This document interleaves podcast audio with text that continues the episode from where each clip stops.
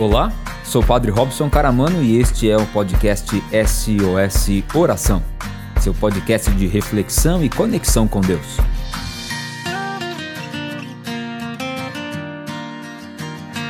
Tem no Magalu, tem no Magalu. Tudo o que você precisa tem no Magalu. Quer fazer economia? Vá até a loja do Magazine Luiza e parcele suas compras com o cartão Luiza em até 24 vezes. Bandeira Master, aceito em diversos estabelecimentos, sujeito a análise de crédito. Magazine Luiza São Carlos, Avenida São Carlos, 1428 Centro. Atendimento de segunda a sexta, das 9 às 18 horas e aos sábados, das 9 às 17 horas. Telefone e WhatsApp 16 3362 0500. Siga Magazine Luiza no Instagram, arroba Magazine Luiza São Carlos. E também no Facebook, arroba Magazine Luiza 010.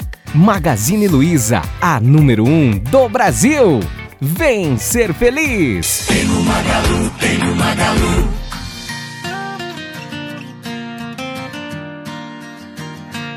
Palavra de Deus é do livro de Mateus, capítulo 7. Mateus, capítulo 7. Você que está em casa tem a passagem bíblica aí na tela para você. Uma curiosidade é que é Mateus, capítulo 7, vamos do versículo 6, aí tem um ponto, porque depois de lermos o versículo 6, a gente vai para o versículo 12. Depois do 6, a gente vai para o 12, tá bom? Então, de 12 a 14. Mateus, capítulo 7, versículos de 6, depois de 12 a 14. Amém? Muito bem. Sei que não tem Bíblia, faz favor de passar na lojinha ali, adquirir uma, é baratinha, viu? Custa nada. Quer dizer, custa para você comprar, mas né, custa nada você ter. A Bíblia né, é um dos melhores investimentos e um dos mais baratos que você vai fazer na sua vida, porque é a palavra de Deus né, presente com você. E é bom a Bíblia assim física, porque não tem perigo se cair a internet, você pode continuar lendo, né? Que ela tá tá lá, né? Que às vezes a gente tá só no celular, né? Então, tudo bem. E até ajuda, né? Porque aí você acende uma luzinha assim de- na na beira da cama, ou a, a luz do seu quarto mesmo acesa, e você vai lendo a palavra de Deus na Bíblia, né? Antes de dormir, é bom, né? Ler o Evangelho, porque ao invés de você ler no celular, a, a luminosidade do celular ela nos desperta, né? Mas assim a gente dorme. Aliás, tem muita gente que fala assim que tem falado, né? Que não consegue dormir, que a ansiedade é muito grande. Né? E o que acontece? Vou contar um segredo para vocês. Não sei se vocês sabem, mas a noite foi feita para a gente parar. É, isso eu descobri recentemente, em cima das descobertas da minha vida, né? E por que, que a gente às vezes não dá conta de dormir? Porque a gente não para, né? Mesmo de noite a gente não para. Então a gente trabalha quatro turnos. A gente trabalha de manhã, à tarde, à noite, de madrugada, né? A gente fica todo momento trabalhando, né? Então quando chega a noite, a gente já vai desligando, vai desligando os aparelhos, vai se desconectando, entendeu? O que a gente faz com o celular, a gente tem que fazer o contrário com a gente. A gente conecta o celular na energia para carregar. E a gente tem que desconectar dessas coisas para poder se recarregar. Então a gente já vai deixando meio de lado, vai, vai tomando um chazinho, né? Vai assim, sentindo que. Você já vai dizendo para o corpo: Ó, agora é hora de nós deitar. É hora de deitar. Né? Entra, apaga a luz, né? fica no escuro, fica lá, bonitinho, deita, espera, lê um livro né? vai trabalhando isso. Quando a gente vai mudando os nossos hábitos, a gente vai sentindo o quanto isso vai fazendo bem para a gente. Né? Às vezes é muito simples, mas a gente quer fazer o complicado, porque a gente acha que o simples não é eficaz. E o simples é muito eficaz. Então a gente precisa aprender isso. Só queria dar esse, esse toque, porque sempre me ajuda muito. Eu vejo que as pessoas falam muito, né? Ah, a pessoa me manda mensagem uma hora da manhã no Instagram. Ai, pá, desculpa a hora, não consigo dormir. Você, claro, filho, está no seu celular aí. Né? Então, sai do celular, lê um livro, né? reza um terço, rosário, se for preciso. Né? Ah, mas oração. É assim, filho. Muito bem. Vamos lá. Palavra de Deus do livro de Mateus, capítulo 6, capítulo 7, versículo 6, depois de 12 a 14. Não deem aos cães o que é santo, nem atire pérolas aos porcos, eles poderiam pisá-las com os pés e virando-se despedaçar vocês. Versículo 12. Tudo o que vocês desejam que os outros façam a vocês, façam vocês também a eles, pois nisto consistem a lei e os profetas. Entrem pela porta estreita, porque larga é porque é larga a porta e espaçoso o caminho que levam para a perdição. E são muitos os que entram por ela. Como é estreita a porta e apertado o caminho que levam para a vida, e são poucos os que a encontram. Palavra da salvação. Você pode dar um beijo nessa palavra. Você que está em casa também, né? Você que nos escuta, você que nos assiste. Olha, eu fechei a água, agora não dou conta de abrir. Pronto.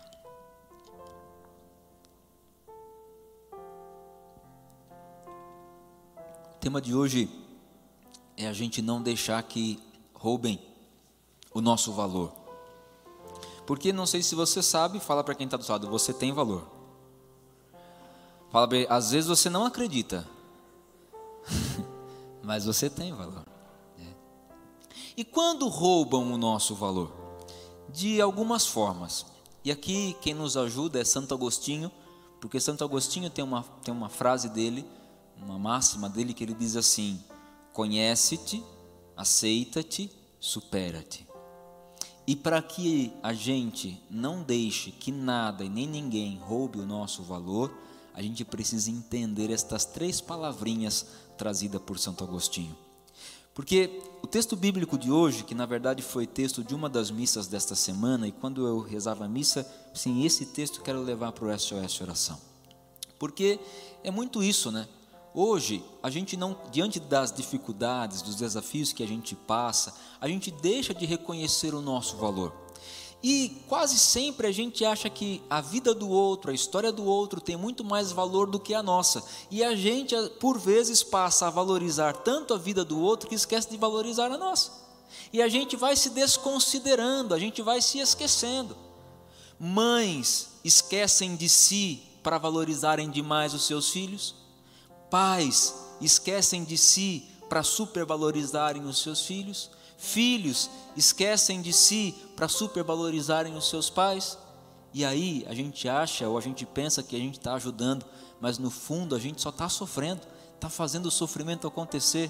Às vezes no outro, porque sufoca, e em si mesmo, porque isso vai nos roubando da gente mesmo, e a gente vai se desconfigurando, a gente vai se sentindo perdido. É como a gente vai, quando a gente vai ao mercado e na prateleira, a gente não encontra o preço do produto. Então a gente fica sem saber que valor tem aquilo. E quando a gente não sabe o valor que a gente tem, quando a gente não consegue reconhecer o valor que a gente tem, as pessoas colocam em nós o preço que elas quiserem. Pergunta para quem está do seu lado: quanto pagam por você? Você já parou para perguntar isso? que às vezes você vai descobrir, assim como eu descobri fazendo uma listinha de quanto cada um pagava para mim, que estava pagando muito pouco. Já não tem só esse valor aí, não. Mas houve alguém que soube reconhecer o nosso valor. Deus reconhece o nosso valor. E Ele deu aquilo que era de mais precioso a mim e a você, o seu próprio filho, para nos salvar.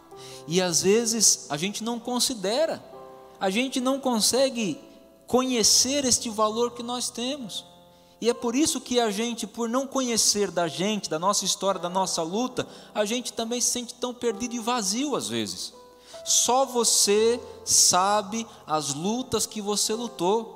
Só você sabe os desafios que você passou. Só você é capaz de reconhecer a si mesmo como ninguém porque ninguém nunca vai reconhecer as suas lutas, ninguém nunca vai saber o sabor das suas lágrimas, apenas a gente sabe e é capaz de sermos sabedores do valor que a gente tem.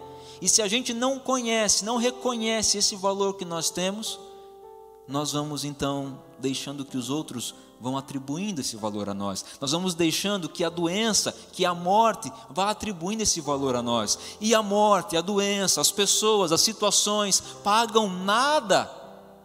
E além de não pagar nada, tiram de nós esse valor.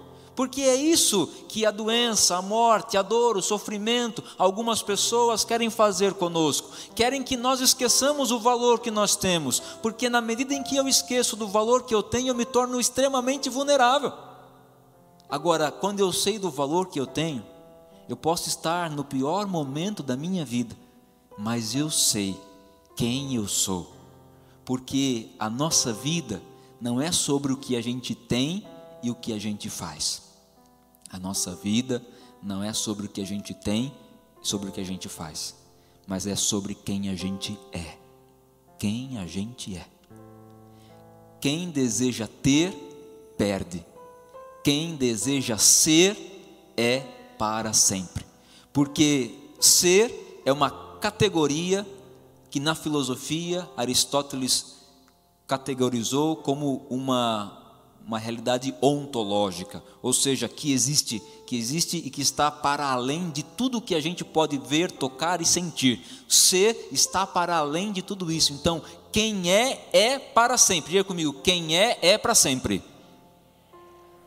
Nossa, nessa confiança sua, se você acha que você é alguma coisa assim, diga comigo, quem é é para sempre. Isso. Agora, aonde a gente está não é para sempre pode mudar. O que a gente tem não é para sempre, pode passar. Por isso que alguém que chora porque tem um amigo, porque tem um filho, porque tem uma, um parente, porque tem uma esposa, sofre. Porque em algum momento quem tem perde. Mas quem é amigo, quem é esposa, quem é mãe, quem é marido, quem é filho, passa jamais. Nós temos pais que perderam seus filhos aqui e que pode dar esse testemunho. Você deixou de ser mãe desse filho seu? Jamais. Que continua sendo, continua sendo. Aliás, a morte é uma das coisas mais difíceis e que a gente sempre quer entender, mas que não, não tem entendimento. Porque a morte traz para a gente essa realidade, né? Primeiro que ela individualiza a nossa dor. E parece que a gente é a única pessoa a sofrer. Mas não. Aquela dor é única para a gente. Mas nós não somos os únicos a estarmos nesse sofrimento. Nós somos gente, nós somos seres humanos. E o que nós somos, seremos para sempre.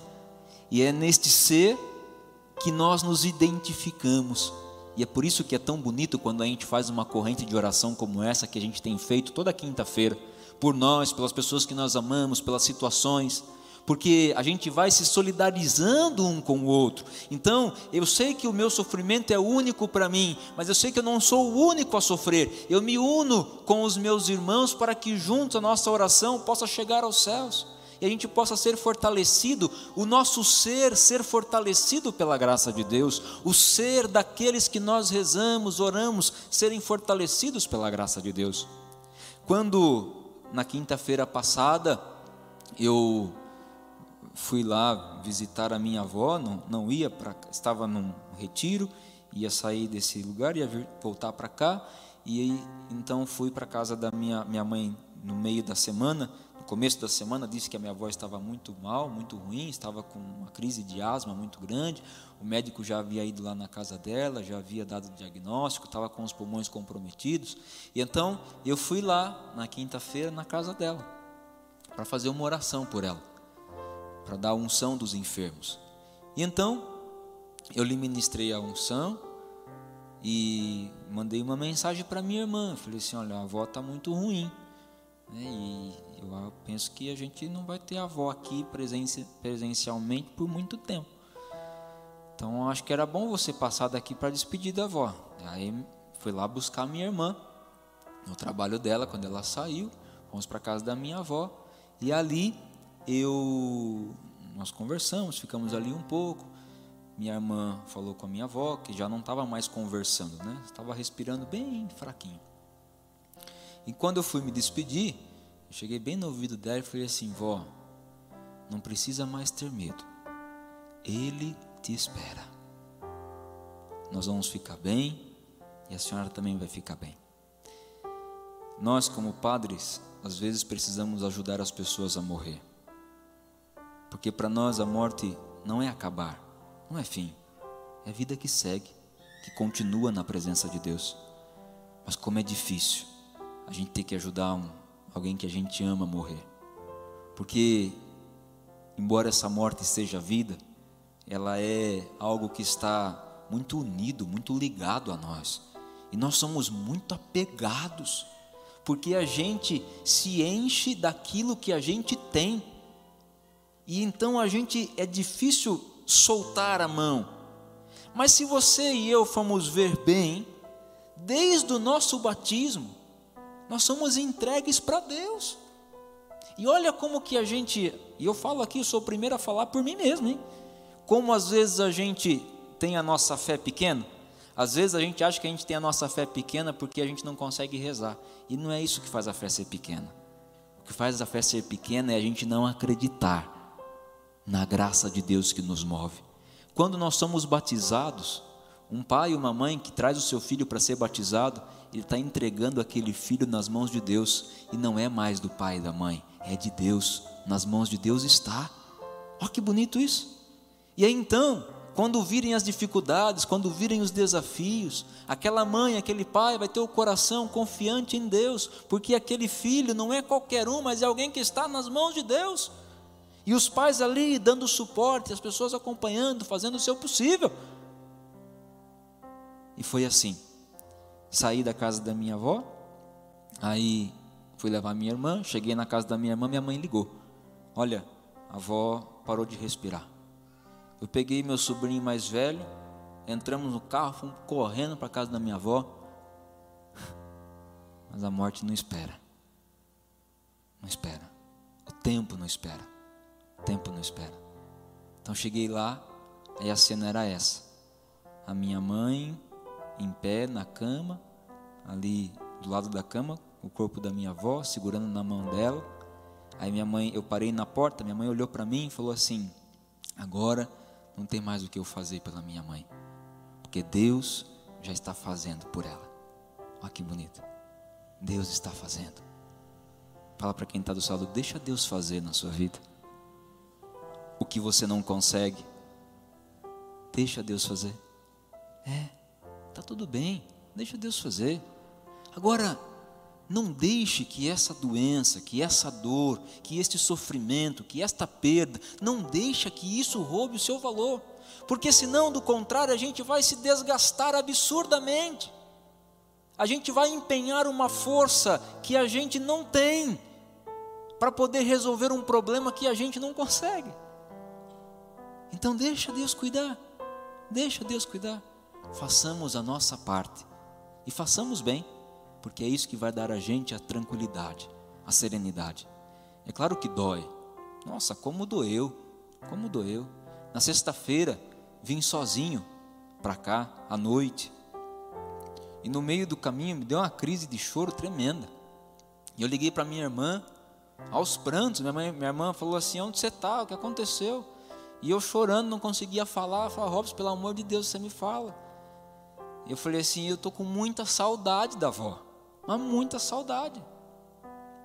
Aí minha irmã falou assim: onde você está? Eu falei: na estrada. Você é louco?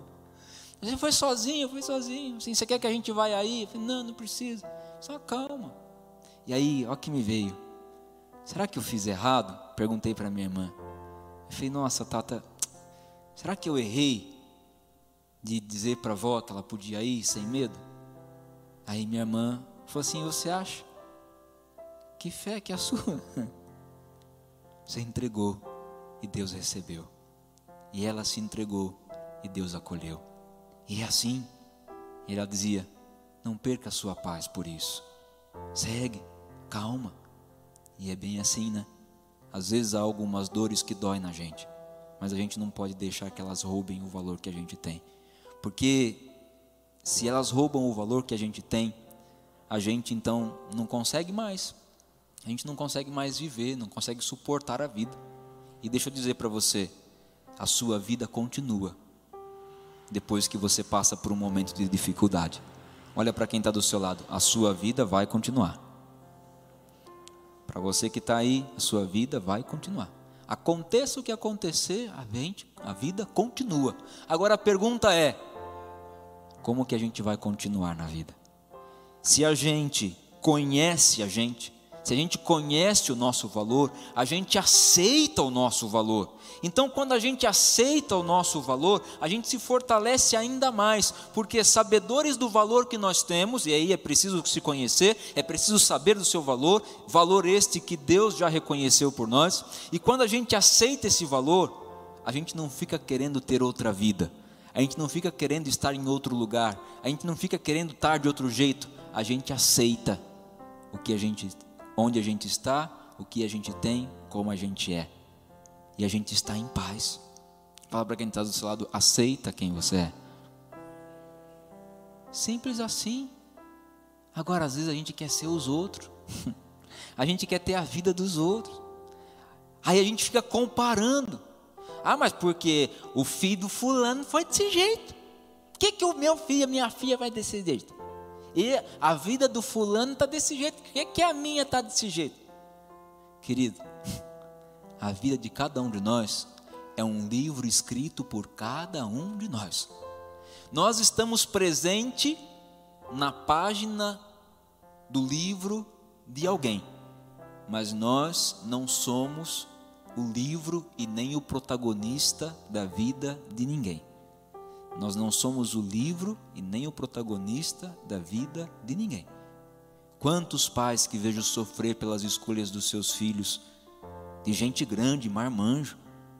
Você, como pai, como mãe, você faz parte das folhas do livro dos seus filhos, mas o livro da vida e o protagonista dessa história é só ele. Só ele. Não tem que fazer.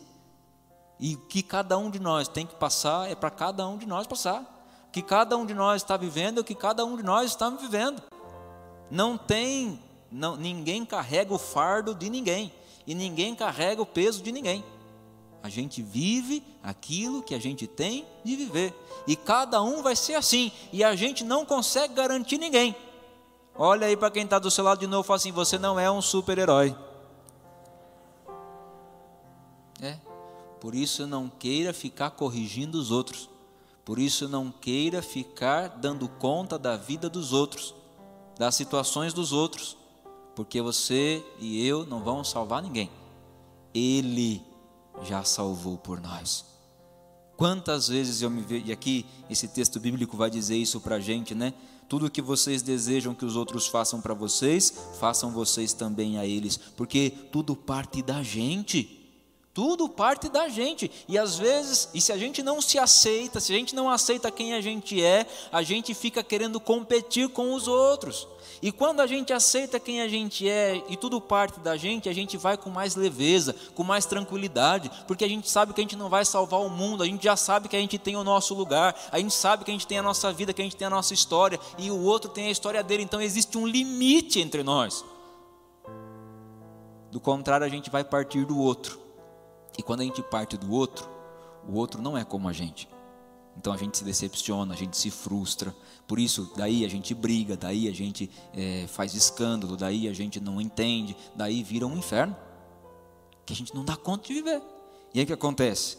Quando a gente parte da gente, que a gente se aceita, então a gente consegue caminhar um pouco com mais leveza. Quantas situações que escapam do meu controle? Como escapam do seu controle também?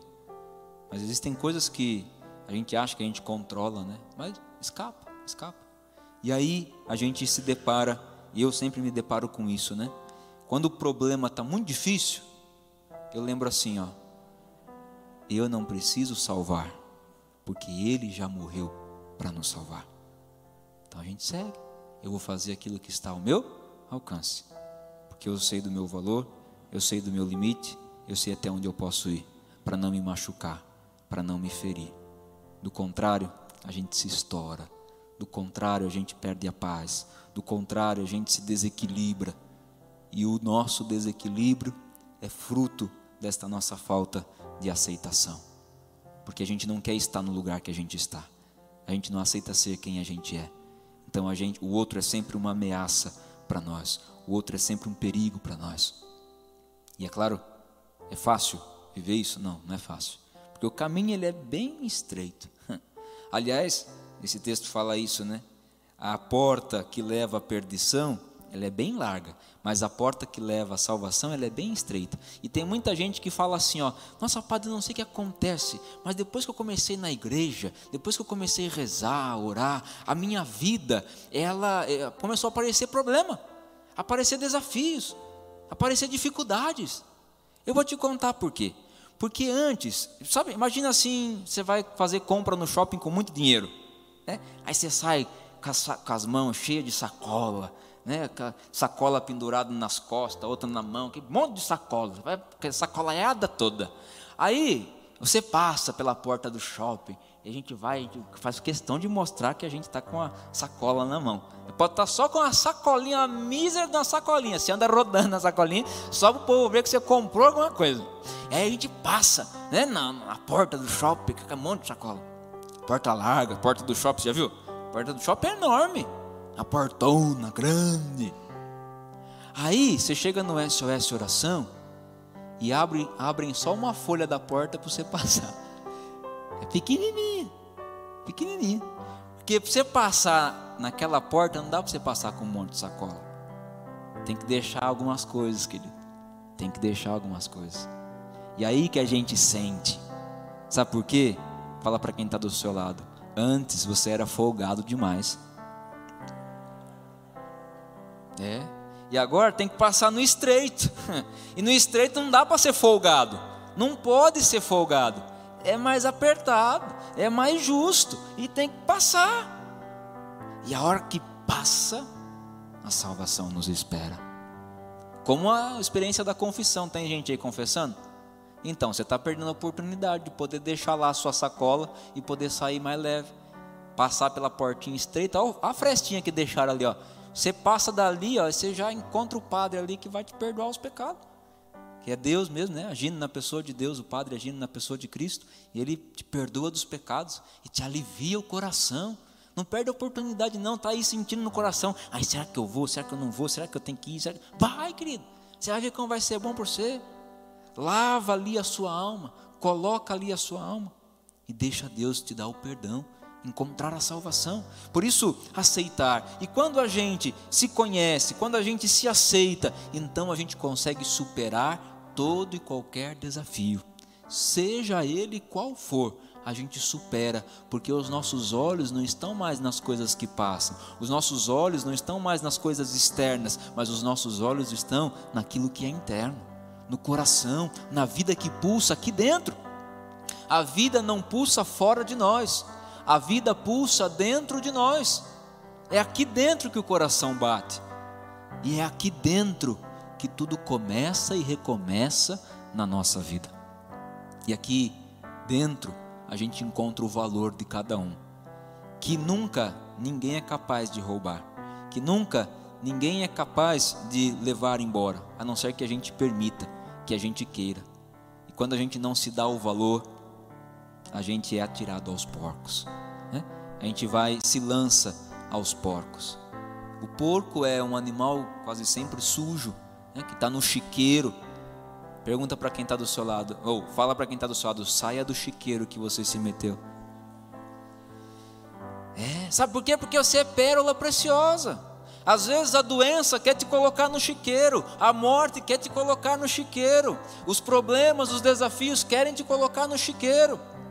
As pessoas, sabe aquele, aquele povo chato lá do seu trabalho, lá, é, aquele porco, aquele cachaço, cachação lá que você encontra dia, ele quer você, ele quer te sujar, mas você não se atire aos porcos, não ceda aos porcos não se atire ao chiqueiro, porque há um valor incomensurável na minha e na sua vida. E foi por isso que Deus nos salvou. E é por isso que Deus nos ama, para nos dar e nos resgatar esse valor. Fechando um pouquinho os nossos olhos. Você sabe os desafios que você está enfrentando. as situações pelas quais você está passando. Ou os chiqueiros onde você está metido. Pede hoje para Jesus que possa refletir em você o amor dele, a graça dele. Deus criou você. Não criou você para o sofrimento. Não. Deus nos criou já pensando em nos salvar. Já desejando nos salvar. E por isso nos salvou. Então a nossa vida já está em Deus. Já está. Confia mais nele.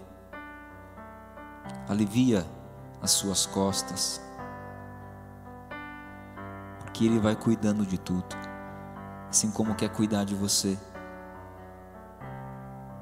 Porque onde fizeram você desacreditar em você, ele acreditou. Ele esperou.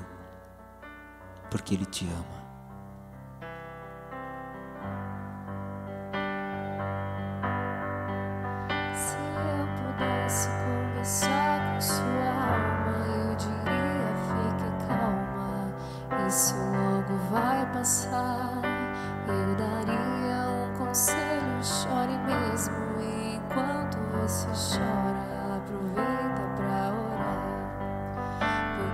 Essa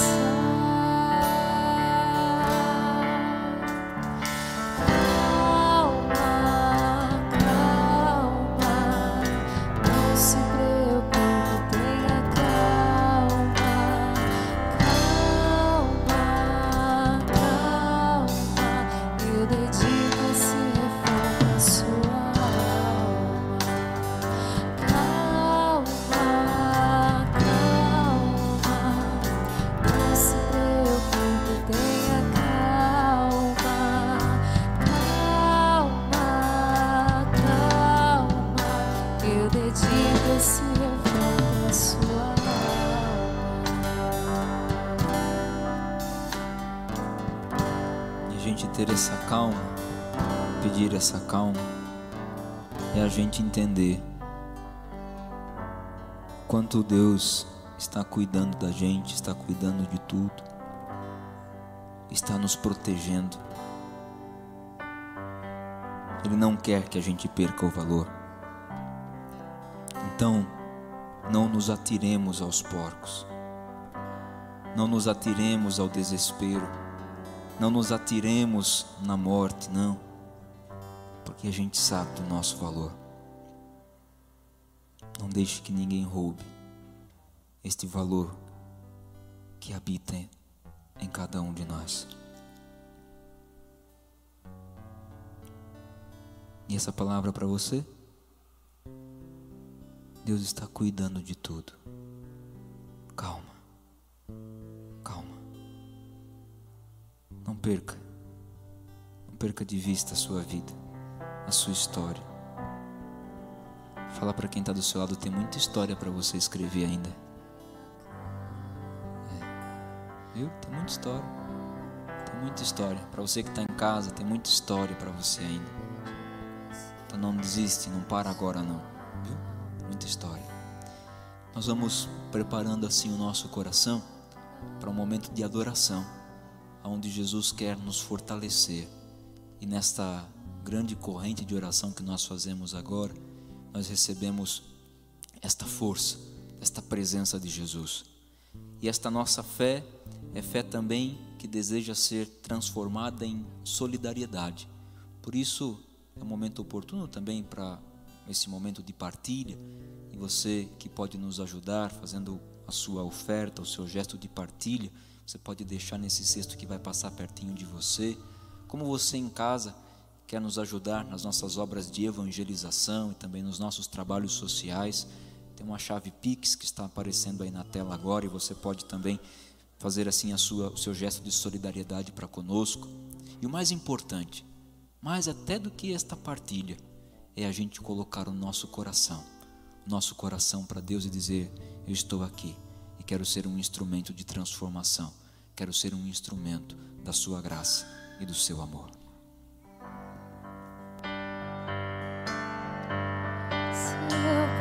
Pudesse conversar com sua alma, eu diria: fique calma, isso logo vai passar. Eu daria um conselho, chore mesmo. E enquanto você chora, aproveita pra orar. Porque quem chora pra Deus é consolado,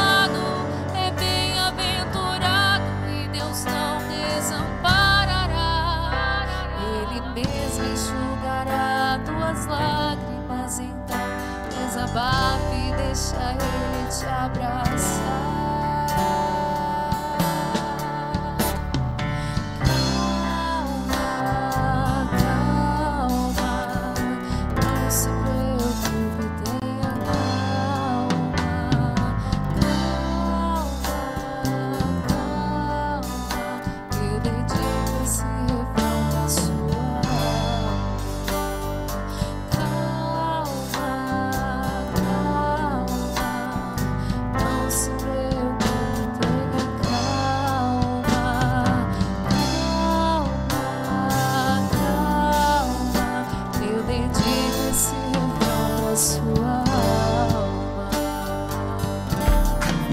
Gostou do podcast de hoje? Nos acompanhe aqui no Spotify e também no Facebook e Instagram SOS Oração. Até que de novo a gente se encontre. Desejo que o Senhor te abençoe e te guarde coragem.